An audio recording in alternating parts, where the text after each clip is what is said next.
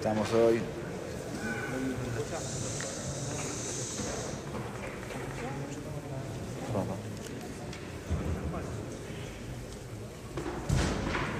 Estamos hoy, la noche de Shabear, nuevamente lamentándonos que ya van 1953 años de la destrucción de la Segunda Guerra Mundial.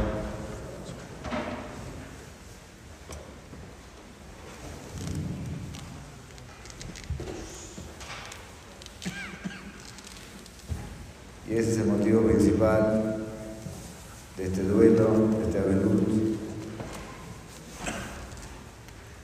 del Tanit, de todas las prohibiciones que tenemos en él, de que nos sentamos en el piso y que nos lamentamos.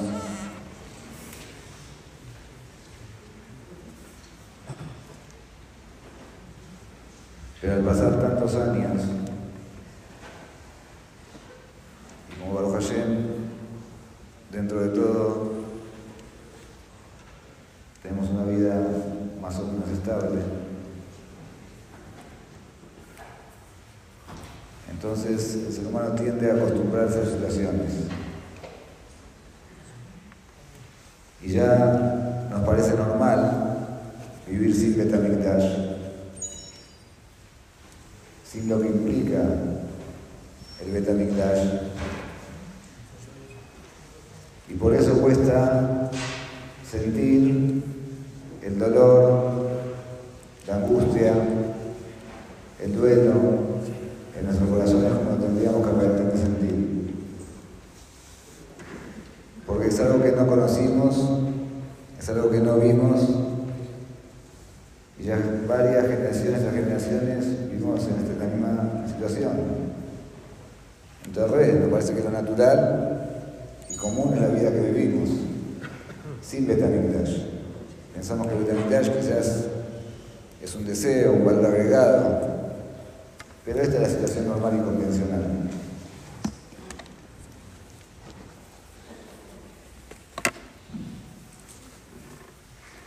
Pero tenemos que saber que no es así. Tenemos que saber que lo que estamos de vuelta sentados en el suelo y haciendo también este día es porque esta no es la situación natural de Am Israel. Esto no es lo que tiene que ser. La situación natural es tener el Betamigdash con todo lo que implicaba. No la vida que quizás estamos acostumbrados hoy en día. Entonces, para entender un poquito y empezar a sentir un poco más lo que realmente tenemos que sentir, tenemos que tratar de entender qué era el Betamigdash y qué influencia tenía el Betamigdash, qué implicaba el Betamigdash. No nada más el edificio en sí, sino lo que eso generaba en Am Israel. Cuando más entendamos, obviamente a la lejanía es difícil entenderlo, pero por lo menos ver lo que Jajamín nos cuentan sobre el Betamigdash, a mayor entendimiento y a mayor conocimiento, mayor vamos a sentir la falta, más vamos a sentir la falta, más profundo va a ser el dolor y el duelo, y más sincera y genuina va a ser la tefilá para que Borolam nos devuelva el Betamigdash y pronto nos mande Mashiach.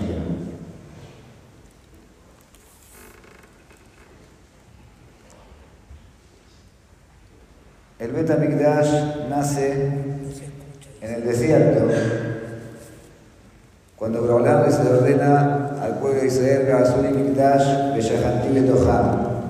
Van a hacer para mí un Mikdash, un santuario, y voy a posar la divinidad en él. El primer Betamigdash fue el Mishkan, el tabernáculo que se acompañaba por el desierto, que era, se armaba y se desarmaba para poder transportarlo. El que después, cuando ya llegaron a Eres Israel, Shelomo Amelech ya construyó un edificio fijo, el cual fue el Betamigdash. Pero la orden, en principio, fue, fue Beazuli Mikdash Beyahanti Betoham. Hagan para mí un Mikdash, un santuario, Beyahanti Betoham. ¿Qué es Beyahanti Betoham? Que se va a presentar la Shekinah, la divinidad de Borolán dentro de. ¿Qué significa esto? Obviamente, como lo explicamos en varias oportunidades, la esencia de Borolán Ningún ser humano tiene la capacidad de entenderlo. Boreolam es infinito, no tiene ni tiempo ni espacio. Y el mundo es me como Boreolam. No es que Boreolam está aquí mejor en el mundo, sino el mundo está en Boreolam. Boreolam cuando creó el mundo dio lugar a una creación aunque Él es omnipotente y abarca todo. Es decir, que Borolam se puede decir que está en todos lados. Como dije, está por arriba del tiempo y espacio. No hay un lugar específico para la Shejina, para Borolam. Él es todo. Todo es Él. Pero creó un mundo donde su presencia está oculta, que es el mundo terrenal donde nosotros vivimos, que sí estamos en las limitaciones de tiempo, espacio, las limitaciones de la materia, que eso es lo que hace que el ser humano no pueda ver, percibir, eh, percibir y sentir a Boreolam de manera clara y contundente. Boreolam está oculto en este mundo, por eso este mundo se llama Olam. Olam viene de la palabra de es ocultarse. Borolán se oculta dentro de este, de este, mundo. Y ahí es donde viene el trabajo del ser humano, de Am Israel, de ver a Borolán dentro de la naturaleza.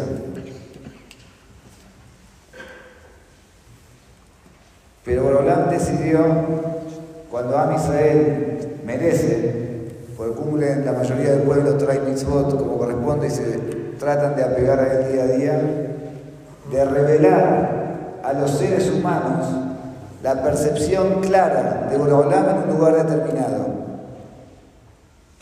Y ese es el Betamikdash.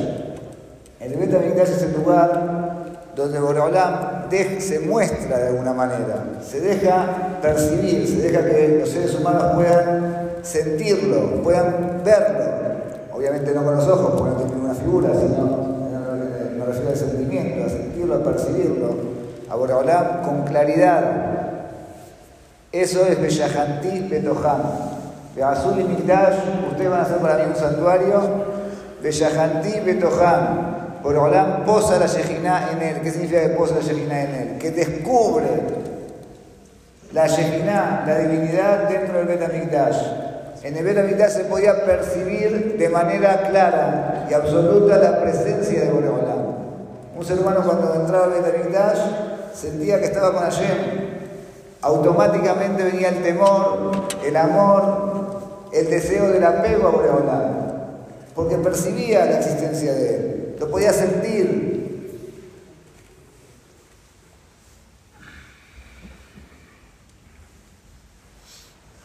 Es decir, que el Betamikdash no era nada más un edificio, no era nada más el lugar donde estaba el Arona Kodesh, con el rumor que bajó Moshe del cielo, no era nada más un lugar donde estaba la menorá, el Misbea, el altar, donde se hacían los korbanot, era mucho más que eso.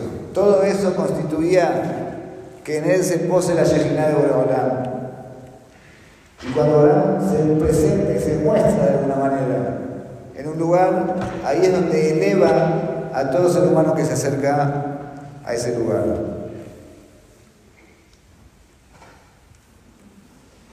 Y si nos fijamos, el servicio del Betamikdash, lo que se hacía, la actividad que se hacía en el Betamikdash, eran los korbanot, los sacrificios, o sacrificios de animales, o algunos eran sacrificios de harina,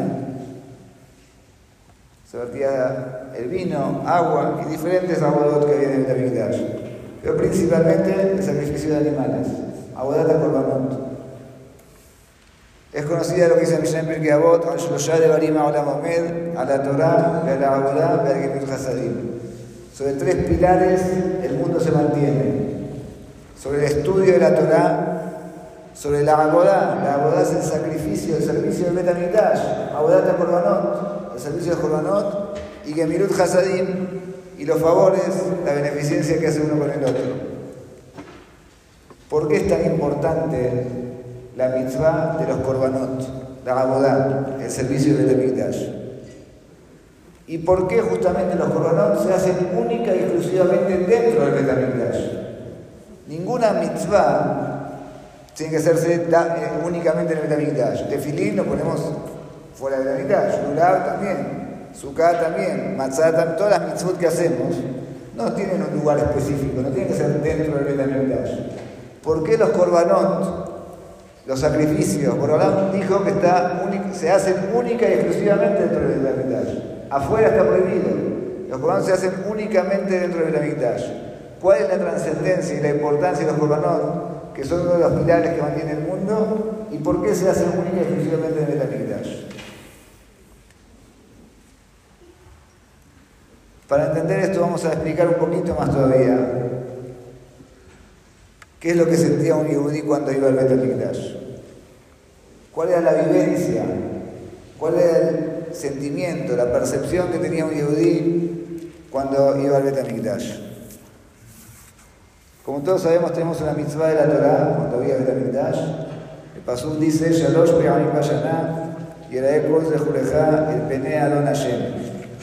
Tres veces al año tiene obligación todo varón, todo yudí, subir al Bet el Penea Don Hashem, para pararse delante del Señor por Boreolam. Es decir, como todos sabemos, empieza Shavuot y Sukkot tres veces al año. Tenemos la obligación de ir todos a Yerushalayim al Bet ¿Para qué? El Pasuk dice, el Penea Don Hashem para sentir que estás parado delante de Boreolam. Todo el sentido de ir al Betamikdash en las fiestas era para qué? Para sentir el pene a Hashem. Estoy parado delante de Boreolam, dije antes. Cuando uno llega al Betamikdash sentía, acá está Boreolam. Lo siento, lo percibo. El rey de los reyes, el omnipotente, el creador del mundo, el que maneja todo, está acá, lo siento, lo percibo. Esa era la energía que recargaba el Yehudí cada vez que iba a Betamigdash. Empieza Shavuot y Sukkot. El sentimiento de estoy parado delante de y el sentir estoy parado delante de automáticamente hace un cambio en el accionar del ser humano. El es el libro de Salahot, empieza en el primer simán, trae Ramá, ahí cita lo que trae Rambam en el Moreno Ují, Shiviti Hashem que el ser humano tenga presente a Borolam constantemente todo el tiempo, es una, es una de las reglas más importantes para la persona que quiere transitar por el camino de Borolam. ¿Por qué dice Shumaruch? Porque no es la misma forma de actuar cuando uno está solo en su casa y nadie lo ve, que cuando uno está con el rey enfrente, está sentado parado delante del rey. No habla de la misma forma, no se dirige de la misma forma, no se conduce de la misma manera, no tiene los mismos modales, la misma forma de hablar, la misma conducta. Más y más cuando la persona sabe y siente que está todo el tiempo parado delante de Borolán, Shiviti, Hashem, le está mirando todo el tiempo. Cuando uno sabe que está parado delante de Hashem, ya las cosas cambian. Las cosas cambian. Hay muchas cosas que ya ni se nos ocurre hacer, ni se, nos ocurre decir, ocurre plantearlas. Ya la conducta cambia automáticamente. Sin hacer nada, de sentir, está Hashem acá. Si uno realmente siente, estoy parado delante de Borolán, ya está. Hay cosas que, que no, no caben, que no van ya enfilo, encauzo mi vida para otro lado. Si estoy parado delante de Hashem todo el tiempo, tengo que buscar cómo tenerlo a Él, cómo amarlo a Él, cómo servirlo, cómo realmente hacer actos de bien. Eso es lo que sentía cada Yehudi cuando llegaba al Betamigdash. Shiviti Hashem Benegdita lo sentía, no es que lo sabía, lo sentía, lo vivía, es algo inexplicable. Y más todavía, acá el Pasuk utiliza una terminología que no es habitual en la Torah. No dijo el Pene Hashem, el Pene Adón Hashem. Adón, ¿qué es Adón? Dueño, patrón. El patrón Boreolán, ¿por qué lo llamo patrón? Porque si nos fijamos, los pesukim anteriores a este pasuk, el pasuk acá antes habla de las fiestas. Et Hagamazot Tishmon, tenés que hacer pesa. ¿Cuándo se hace pesa? Le Moed Yabim, en la primavera, Nisan, la fiesta de pesa. Behaga Katzir, Mikurema Aseja Shetabasadeh, Behaga Asif Shetayanab, Behel Maaseja Nesadeh. La Torah que nos dice antes de este pasú que leí recién, hay tres fiestas. Pesa es el momento de la primavera, el momento de la siembra del campo. Shavuot es el momento de la cosecha. Sukkot es el momento donde se recolecta todos los cereales y se los lleva al granero. Y seguido a eso dice Pasuk, que en esas tres fechas tenés que subir a ir a Jerusalén, al Betamigdash, ¿para qué? Etpenea Don Hashem. ¿Qué significa? Obviamente el ser humano, básicamente, aunque hoy en día quizás no lo vemos porque no estamos acostumbrados, pero la parnasá del ser humano depende de la tierra. Si no hay siembra, no comemos, no hay pan. Y más en la época de antes, que era quizás el único trabajo que había, era prácticamente la tierra, no había otro tipo de negocios. Pero básicamente sigue siendo hasta hoy la tierra el principal sustento del ser humano en el mundo. No hay trigo, no, no, vive, no hay pan, no hay comida. Entonces el humano naturalmente, como él trabaja, él se esfuerza, él tiene que arar, tiene que cuidar el campo, tiene que fertilizarlo, tiene que, sembrar, después esperar la lluvia, la cosecha. Entonces cuando uno trabaja en algo y ve el fruto, ¿usted qué siente? Cogí mi auxiliar y se ¿quién hizo todo esto? Yo. Yo haré, yo fertilicé el campo, yo sembré, yo coseché, yo, yo, yo. ¿Y dónde está Borolán? Ahí es donde uno tiende a olvidarse de Borolán. Cuando uno ve que uno todo el día está haciendo cosas, y lo que hago, mira, esto generó esto, y esto generó, entonces yo lo que hace todo.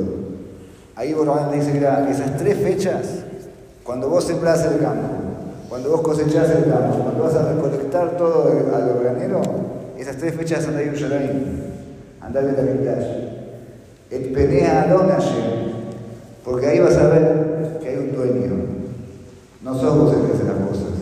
Hay un patrón, hay un dueño que se vuelve Es decir, que el sentimiento que tenía Yehudi no solamente sentía que estaba delante de Hashem, sino sentía que recibe todo de Hashem, que no soy el que hace las cosas.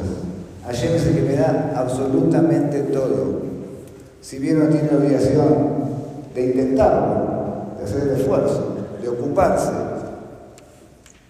Pero no es el esfuerzo humano lo que lleva a las consecuencias, es única y exclusivamente la voluntad de Boreola. Eso se empeña a Don Hashem, que la persona tenía que entender cuando llegaba Yerushalayim y Dash, que todo lo que está pasando en tu campo es fruto de Boreolam, toda la verja viene por él y toda la verja viene justamente por la presencia de Boreolam en el Dash.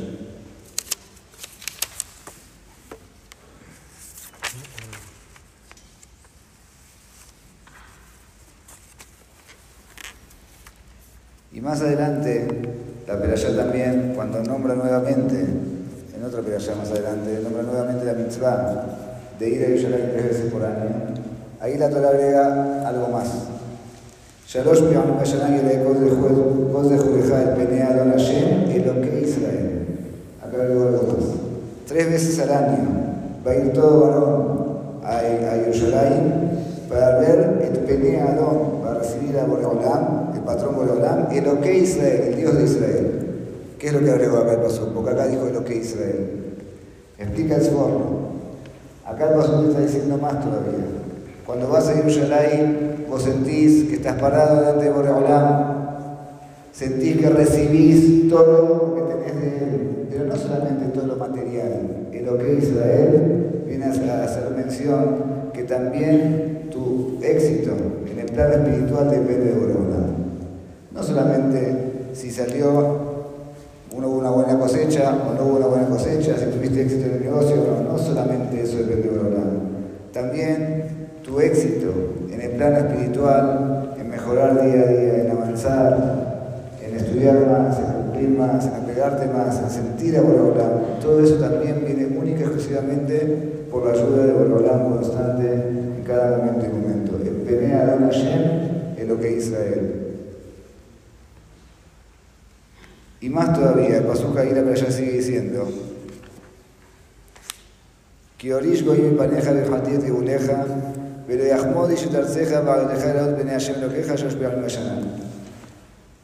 sigamos imaginándonos la situación. Llega las fiestas. Todo a Israel sube a Yerushalayim. Todos. Algunos irán con las mujeres, creo que la mayoría, aunque la mujer no tiene obligación, pero nadie debe pasar la fiesta solos. O algunos pueden ir solos, pero la mayoría irá, va con toda la familia. ¿Está bien? Va a pasar llevó su y va a pasar solo. Viaja todo a Israel a Yerushalayim. Las ciudades quedan desoladas, vacías. Vacías. ¿Quién no iba a Yerushalayim? Todos tienen que sentir únicamente una persona que no se siente bien por tema de salud. No, no va, pero fuera de eso, todos tienen que sentir.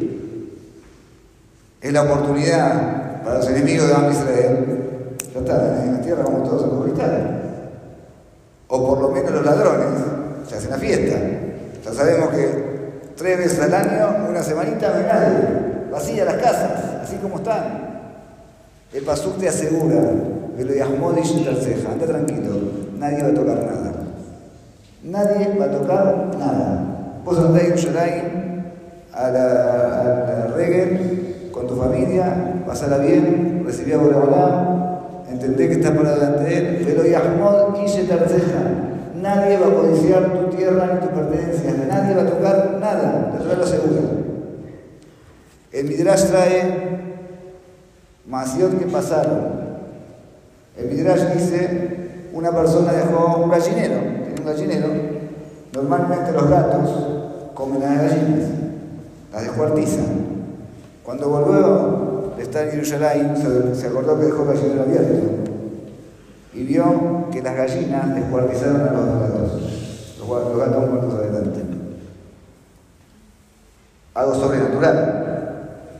Otro, dice el Midrash, se olvidó de cerrar la casa con llave entonces quedó la casa abierta. Encontró cuando volvió una víbora enrollada en la puerta para que nadie pase. Pero Yahmud dice tercero, por dijo, así es. No importa si pusiste puerta blindada o no pusiste puerta blindada. Vos puedes dejar la casa abierta, no va a pasar nada. Es otra de las demostraciones a dónde está yendo. Es otra de las lecciones que Dios tenía cuando iba a Jerusalén no solamente sentía y percibía, percibía a que Él nos da todo y nos, recibimos todo de Él en todos los, ámbitos, sino que nos cuida constantemente. Vos apegate a Él, vas a recibir todo. Todo viene de Él. Nadie va a tocar nada.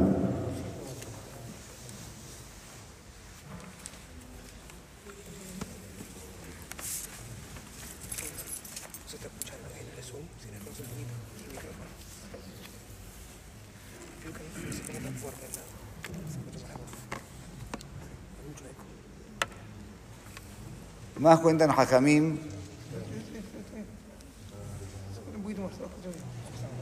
Jajamim. Que cuando Am Israel subía a Jerusalén, sabemos que en el Bet Mikdash estaba dentro del, Kodesh, dentro del Kodesh estaba, como dije antes, la menorá, que era las velas que se encendía, encendía el Cohen todos los días,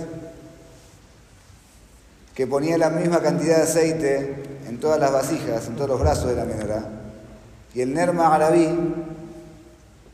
la vasija que estaba al oeste, más cerca del Kodesh Kodashim, Mimena Ayamaldik, ¿sí? de ella encendía las velas al día siguiente. El Cohen tenía que poner aceite que dure toda la noche. Todas las velas al final de, cuando llegaban la mañana se apagaban, porque pasó toda la noche y se acabó el aceite. El Ner David no se apagaba. No se apagaba nunca. Quedaba siempre encendido con la misma cantidad de aceite. Eso para demostrar que Borobalán posa la Shejiná en el Betamikdash. En el Shulhan, en la mesa, se ponía el lejem panim, se ponían los panes. Esos panes se ponían en Shabbat. Se ponían en Shabbat y quedaban en la mesa, en el Shulhan, hasta el Shabbat siguiente, una semana sin heladera. Cuando Am iba al Betamikdash, abrían las puertas para que vean, levantaban el Shulhan, se llamaba Masaje Yomá, y veían el vapor del pan del Shabbat pasado, que todavía estaba calentito como cuando recién lo pusieron. Si lucó que cinturó. Así como en el momento que lo ponen estaba caliente, estaba recién hecho, fresco, cuando lo sacaban después de una semana, estaba igualmente fresco. Nunca hubo una mosca en el Betamikdash. En el Betamikdash había carne, se hacían los animales. Normalmente cuando hay carne, sangre, tiene que haber moscas. Nunca hubo una mosca en el Betamikdash. En el Mizbeach, Esh también tu cara Mizbeach lo Hay mitzvah que siempre haya fuego en el Mizbeach. Nunca las lluvias apagaron el fuego. Nunca las lluvias, no estaba bajo techo. El Mizbeach Ajitón, el Mizbeach que estaba en el patio, había dos Mizbeach, uno adentro, que se hacía el Ketoret, y otro el Mizbeach Ajitón que estaba en el patio. Nunca las lluvias apagaron el fuego. Esh también tu cara Nunca se apagó. El humo que salía de los corbanot, la nube de humo, nunca ningún viento la desvió. Siempre iba derechito en el lugar hasta el cielo. Todas esas cosas que uno veía cuando iba a Yerushalayim le demostraban la presencia de Boraholam. Si se fijan, el denominador común de estos milagros era que en el lugar donde posa Boreolam, las cosas se mantienen siempre de la mejor manera. Siempre está lo mejor.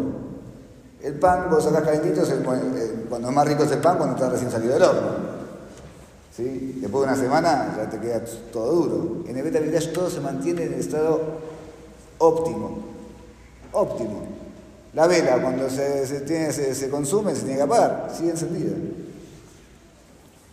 El fuego, cuando llueve se tiene que apagar, no, sigue encendido. La, la, sigue para arriba, no hay moscas, no hay nada que se pudre, no hay nada que se arruine. Porque donde posa Boreolán, siempre es todo óptimo, siempre es todo de lo mejor.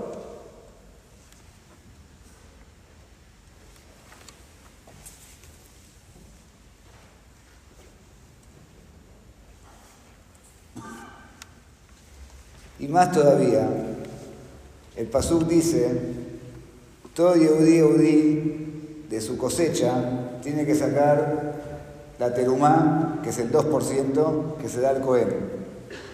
Después saca el 10% de lo que queda para el Leví, Mahaser Rishon. Y después, por último, saca otro 10%,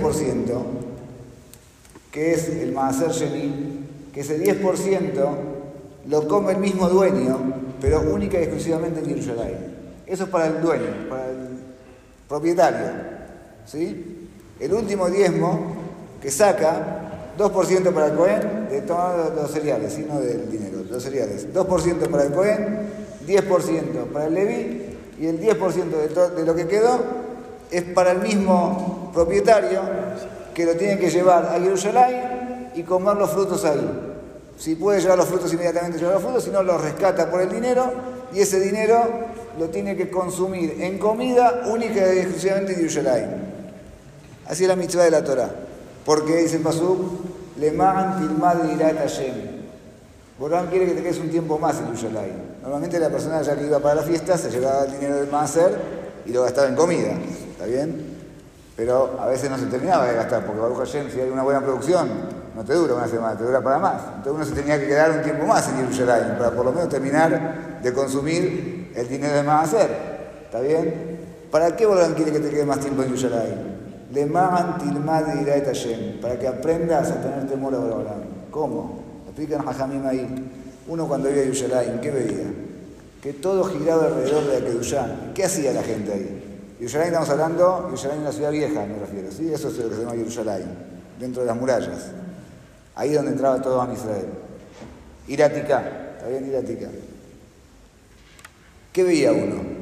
Los Kohanim haciendo korbanot. El Kohen Gadol con todas sus vestimentas, sus ocho ropas, con su, su kedushá, su tahará, con el Yemen Amishá. Veía los Levim cantando alabanzas a Boreolam. Estaban los hajamim más grandes, el Sanedrín, estaban el Bet los hajamim estudiando Torah día y noche. Uno que ve todo eso, ya automáticamente te da ganas de... Yo también quiero, yo también quiero. Si todo el entorno y todo gira alrededor de, de, aún más cuando uno siente, como dije antes, percibe la presencia de Boreolán, pero más allá de eso, todo el entorno te lleva a tener ir a Chamay, a que uno también quiera realmente lo mismo. Obviamente, estamos, aunque tratemos de estudiar y figurarnos todo lo que era, igualmente vamos a estar años luz de lo que realmente sentía un judío cuando iba a Yerushalayim. Pero por lo menos entendamos, el Bet Mikdash no era simplemente un lugar donde se hacían los korbanot.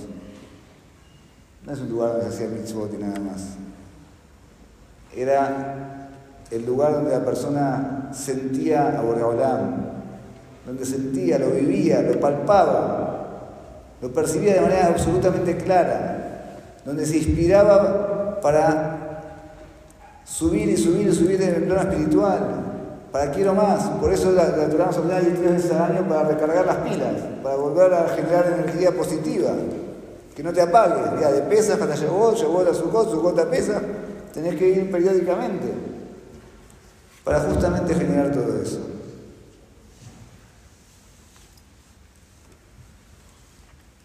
Eso es lo que perdimos.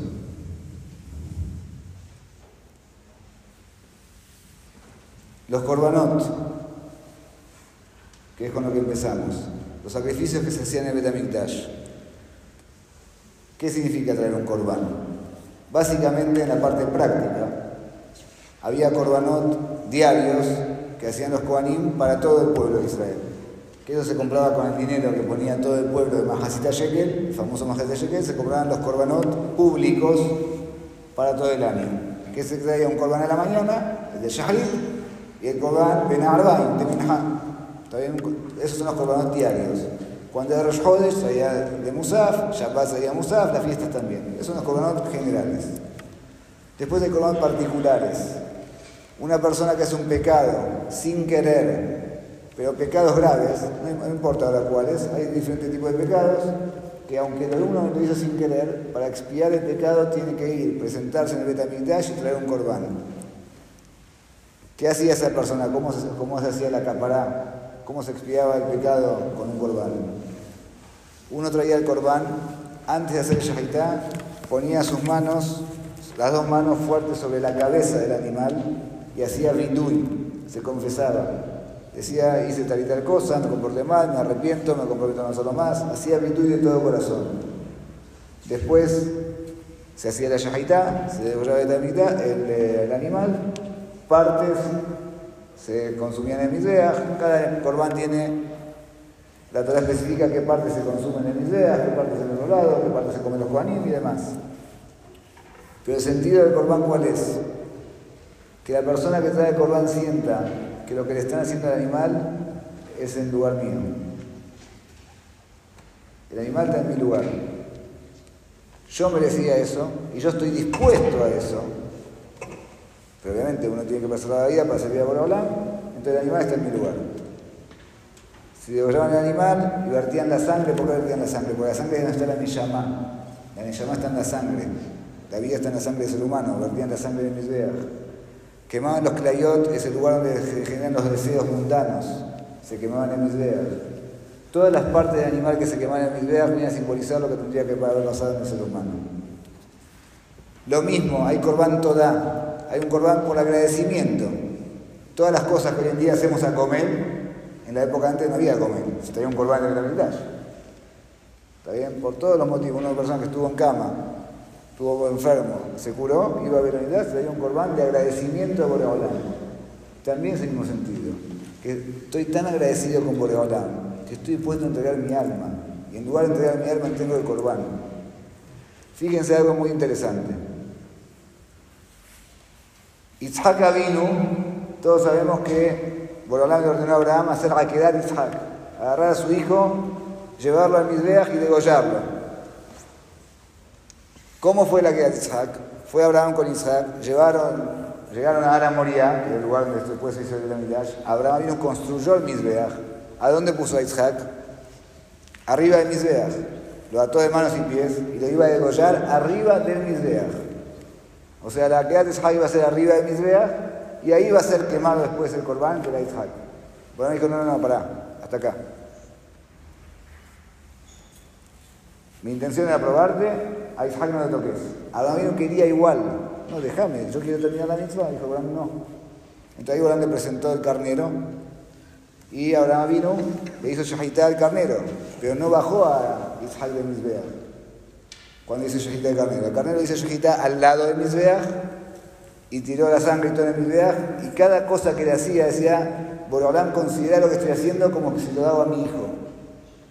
Por eso no lo bajó a Isaac de Mizbeach hasta que no terminó el corbán del animal, no bajó a Isaac de Mizbeach.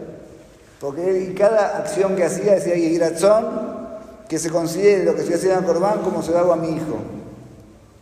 Y eso decimos todos los días en la tefilá, en Batipaya Haná, al principio, en los Corbanot. todo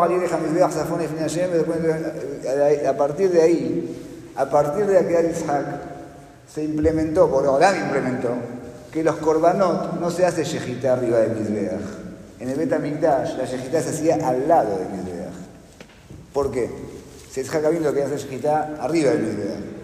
No, porque arriba del Mizbeach sigue estando Jacabino. Vos al animal haces Shejitá al lado. Al animal haces Shejitá al lado. El que tiene que darle el sos vos, como Jacabino. Al animal hace Shejitá al lado. Y el razón que lo que están haciendo, Borolán lo considere como que yo estoy dispuesto a hacerlo conmigo mismo. Al igual que Akedat Ishak, son todos los coronados de todas las generaciones. Por eso, Borolán determinó que los coronados se hacen al lado. La Shahidá se hace al lado, no arriba del Mizbeach. A partir de ahí, por eso decimos en el Yiratzón, después de Shahat toda vieja Mizbeach, Zafona y Hashem, y hacemos el Corbán Zafona, al, norte, en el lado norte del Mizbeach, delante de Boreolam, decimos de Yiratzón que, que consideres que el Efer de Isaac, que la ceniza de Isaac es como que está en el Mizbeach. ¿Qué ceniza? Isaac no fue quemado. Que consideres eh, como que está en la ceniza de Isaac en el Mizbeach. O sea, el servicio de los Jobanot no era una mitzvah más. Era la predisposición de Yehudi de entregar su alma a Boreolam. Una entrega absoluta, absoluta y total. Ese era el corbán. No es simplemente acción, traigo el animal, cumplí, toma, hacelo y yo me voy. No, no, eso no, no tiene valor. Vos tenés que sentir lo que estás haciendo. No era una acción, bueno, a una ofrenda y que se arregle Cohen, que coma lo que corresponde y terminamos con el trámite. No era un trámite. Era la acción del Yehudí de sentir el animal es el lugar mío, o por agradecido que estoy a Borolán, o porque estoy en falta con Borolán, o por el motivo que sea, o para pegarme a Borolán. Se fijan, el corbán, la palabra corbán, es de kirvá y de acrabá.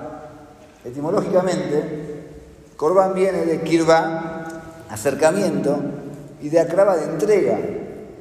Pues justamente la entrega es lo que trae el apego y el acercamiento de Boreolam.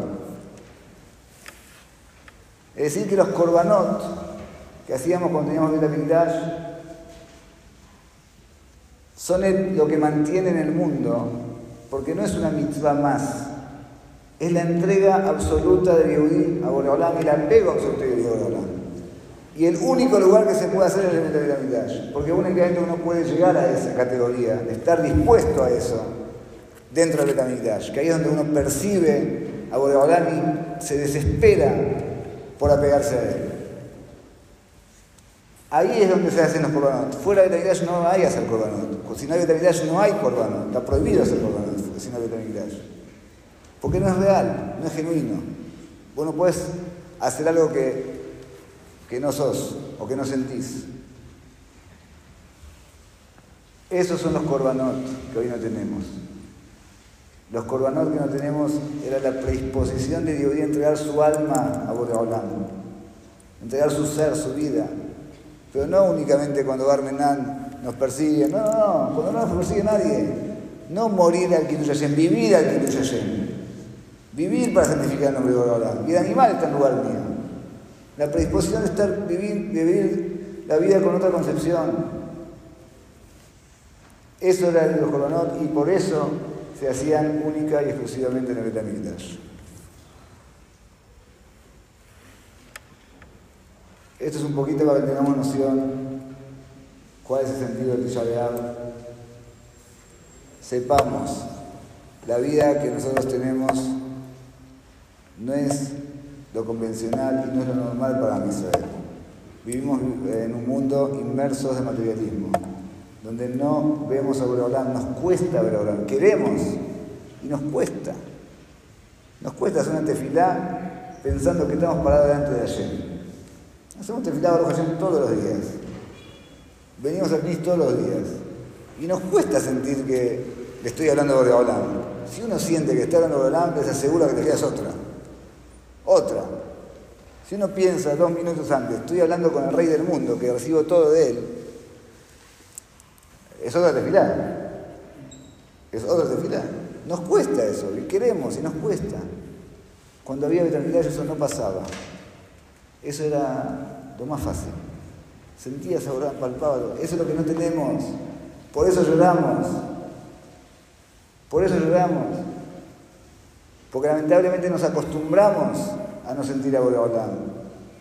Nos acostumbramos a vivir en la oscuridad, a vivir inmersos dentro del materialismo y dentro de... Y aún lo que hacemos, lamentablemente que vale muchísimo, pero nos cuesta sentir lo que hacemos. El, corazón no está, está la acción, hay un montón de acciones buenas, por Hashem que siempre haya más, pero el corazón no está. ¿Por qué no está el corazón? Porque no está el Betamikdash, que es el corazón de Am Israel. Lo que no sentimos es porque no tenemos Betamikdash. Porque no tenemos a Abraham con nosotros, no tenemos la Shejina con nosotros.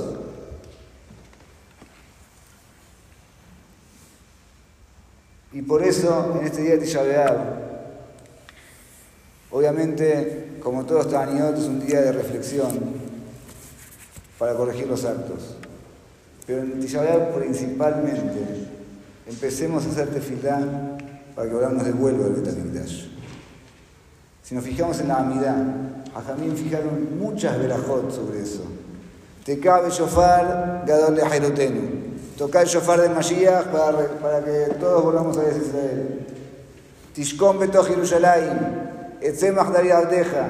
Recé.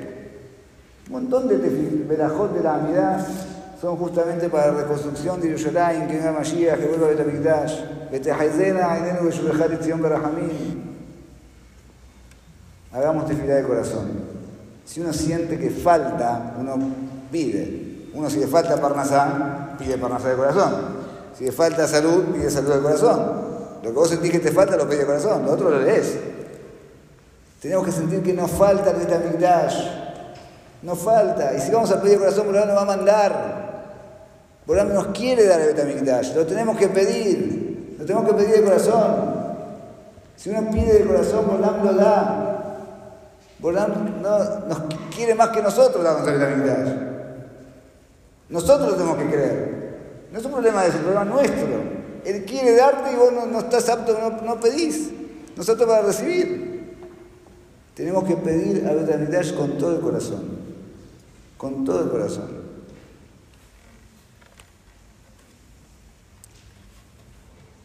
Y un punto más. La Gemara trae Masejet Baba Metzia. Eliyahu Naví iba frecuentemente a la yeshiva de Ripi, Rabbenu Akadosh, el Hajam que hizo la Mishnayot. Eliyahu Naví se presentaba en la yeshiva a estudiar con Ripi a diario. Un día era los Jodes y se atrasó, Eliyahu Naví no llegaba. Llegó más tarde. Ripi dijo, Eliyahu Naví, ¿qué pasó que te atrasaste? ¿Puedes llegar tarde? Dijo, no, estaba ocupado porque hoy los jodes tuve que ir a despertar a Abraham vino, hacerle la de ahí, que haga tefilá y después acostarlo de vuelta.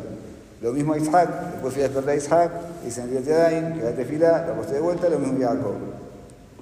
Le dijo Ripi, ¿por qué no hacer los tres juntos? Más rápido, a ver perder tiempo.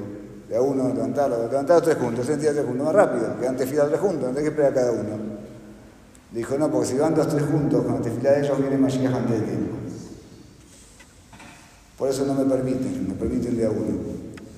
Por eso me atrasé. Le preguntó Ripi, ¿y hay en esta generación alguien que con su tefilá puede Mashiach? Le dijo, sí. Está Ripi allá con sus hijos. Ripi allá con sus hijos puede traer Mashiach. En el momento, Ripi decreta Ta'anit para toda Israel decretó ayuno a toda Israel, se juntó todo a Israel en Betacneset y puso como Hazán a Ribihiyá con los dos hijos al lado, uno de cada costado. Empezó la Hazará, Mashiva Ruach, empezó a soplar el viento. Morida Geshen, empieza a llover. Iba a decirme Hayea Metil, que iban a revivir los muertos, empezó a temblar la tierra, iban a revivir los muertos. En ese momento salió una voz del cielo y dijo, ¿quién le reveló este secreto a mis hijos? Que cuando te de la pueden ayudar. ¿Dónde estaban? El diablo Naví.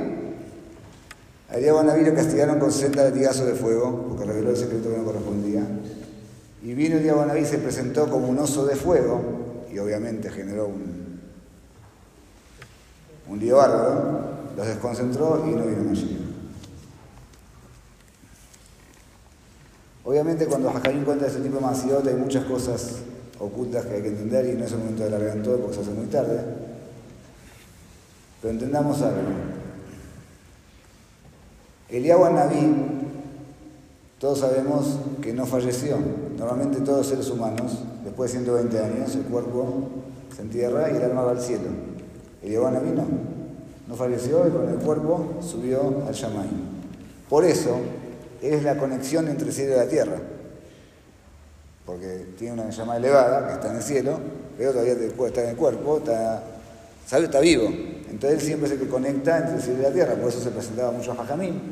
Y por eso era encargado de hacer que Abraham no haga tefilá por el Mashiach. El Mashiach es una necesidad de la tierra, es una necesidad de los seres humanos, que vuelva a Betamikdash.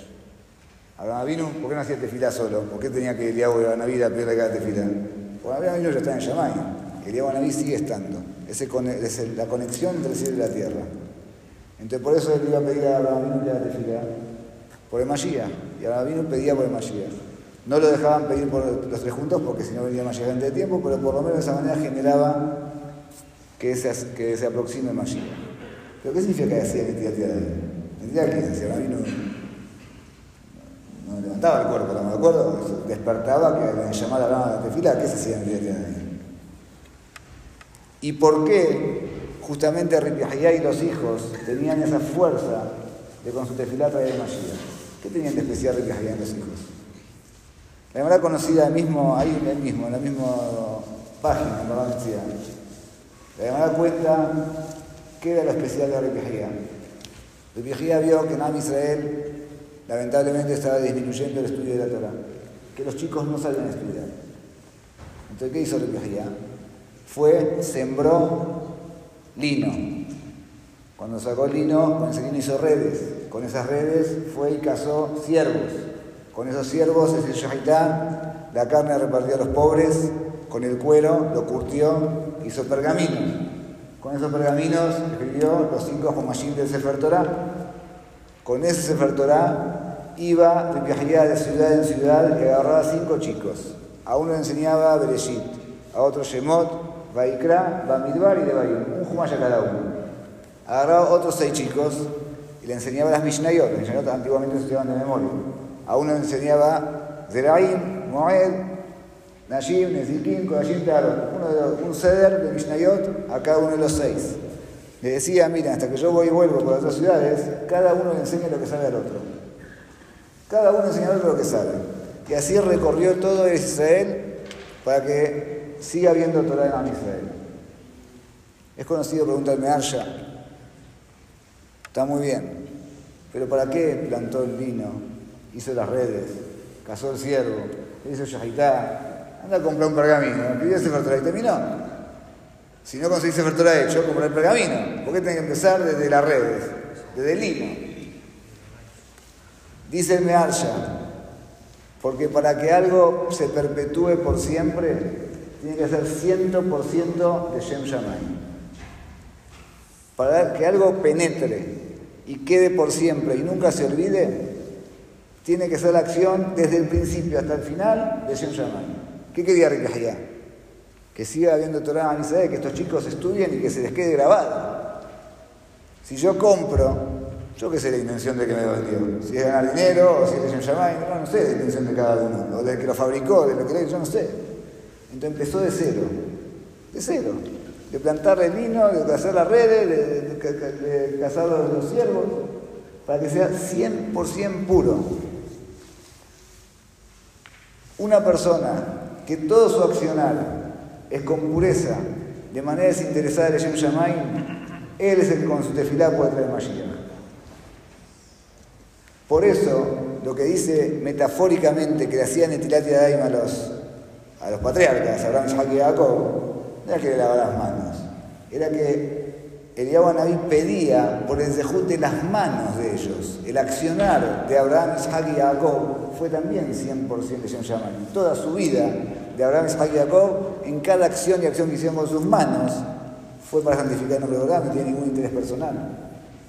Entonces, por eso le contestó Eliyahu Naví a Ripi, sí hay alguien que puede tener en ese aspecto la fuerza de y Jacob, que se llama en el tiempo. Ripi porque también tiene la característica que todo su accionar es 100% para santificar el nombre de Boreolam. Y si queremos acercar de Mashiach y hacer fila de corazón, tenemos que tratar de practicar un poquito esto. De tratar de ser un poco más genuinos, en nuestro accionar, por lo menos en el cumplimiento de las mitzvot. Hacer las mitzvot, por lo menos alguna mitzvah. Hacerlas 100% por corona. Agarremos una mitzvah, una. La hago no porque me ven, ni porque me miran, ni porque queda feo, ni nada. La hago 100% para, para servir a Borolam de corazón. 100%. Haremos una mitzvah por día, la que quieran. Cada uno elige la mitzvah que quiera. 100%. Lo pienso, la pienso antes, un minutito, de Shem también hay que, hay que tener intención, porque a veces si uno la hace y no pensó nada, tampoco de Shem ¿sí? Freno unos segundos, pienso qué voy a hacer, una verajá, una acá, el talet, lo que quieran, la misa que quieran, 100% de Shem 100% para servir a Borobalam y honrarlo, para cumplir su voluntad. Y después de eso hacemos, hagamos a Borobalam. Mientras más acción del Shem hay, más rápido a la Geulá más rápido de Mashiach y más rápido va a ser el Amigdash. Entendamos que el dolor es muy fuerte, el duelo es muy grande. Pasaron 1953 años y seguimos llorando. Seguimos llorando ¿por? Porque todo lo que la persona se olvida de un fallecido termina el luto después del año es de alguien que lo perdió, que no está, físicamente no está.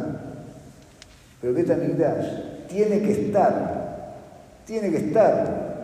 Si no está porque se está destruyendo ahora, Bodán quiere que esté. No está porque nosotros no, no reparamos nuestras acciones.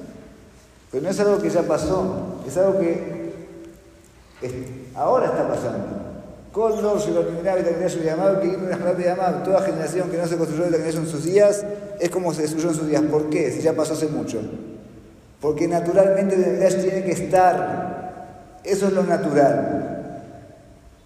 No tuvimos a que se construya lo mismo que se está destruyendo ahora, porque tendría que estar y no está. No es algo que ya pasó y tengo que hacer algo extra para que suceda. No, es algo que tiene que estar ahora. Por eso el dolor es fuerte. El duelo sigue. Y tenemos que reparar nuestras acciones y pedirle a la que diga basta, hasta acá. Aunque no nos merecemos mandarnos igual, porque queremos.